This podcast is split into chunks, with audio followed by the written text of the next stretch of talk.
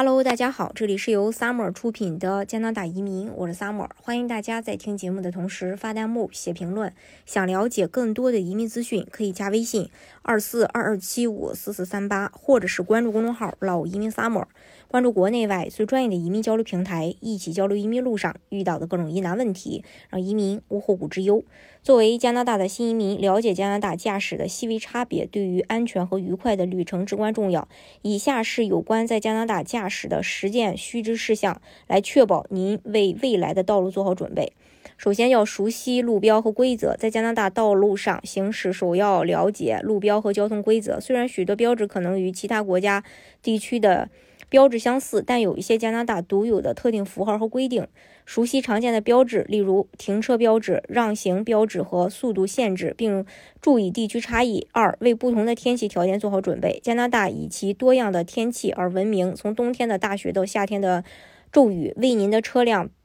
配备合适的轮胎，为你的车辆做好应对各种天气条件的准备，并确保你的挡风玻璃雨刷状况良好。随时了解天气预报，尤其是在开始长途旅行时。三、了解通行权的规则，了解这个路权规则对于在加拿大安全驾驶至关重要。一般来说，车辆在人行横道和十字路口必须。给行人让路，而在四项停车点先到达的车辆拥有先行权。然而，保持警惕并与其他司机沟通，以避免混淆非常重要，特别是在繁忙的城市地区。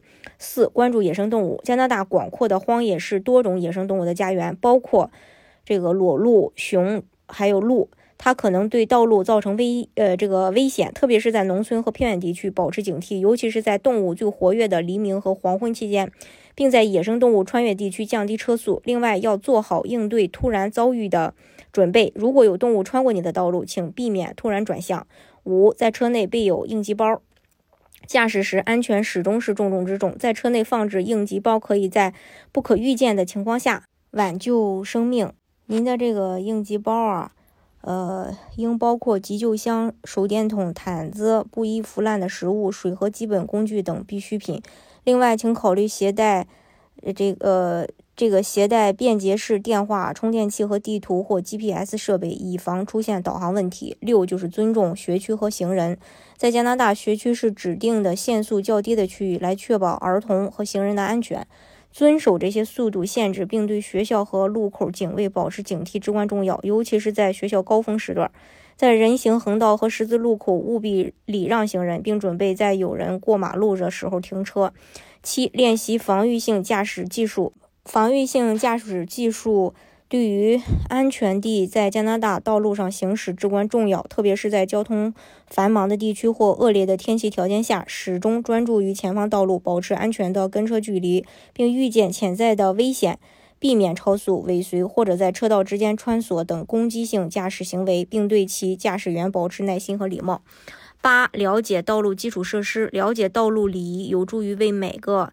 人去营造一个更安全、和谐的驾驶环境，使用转向灯来表明您的意图，并在并入高速公路时让路给速度更快的车流，并避免堵塞十字路口或阻碍车流。请记住，对其他司机、行人和骑自行车的人保持礼貌，并始终遵守张贴的速度限制和交通法规。九、规划你的路线和休息站。在踏上旅行之前，请花时间规划你的。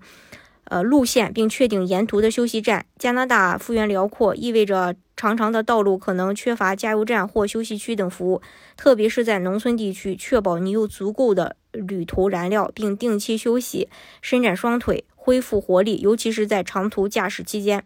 十，随时了解路况。加拿大的呃道路状况可能因天气、施工和维护等因素而有很大差异。在旅途之前和旅途中，通过查看当地新闻来源、呃路况网站或移动应用程序，随时了解道路封闭、施工区和交通建议，相应的调整你的路线，以避免延误或不安全的驾驶条件。在加拿大道路上行驶是一次有益的体验，这里有令人惊叹的风景和多样化的目的地。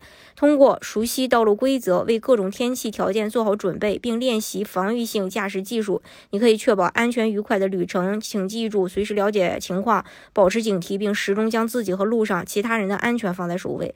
无论是你探索繁华的城市，还是偏远地区的荒野地区，了解在加拿大驾驶的这十件事儿将。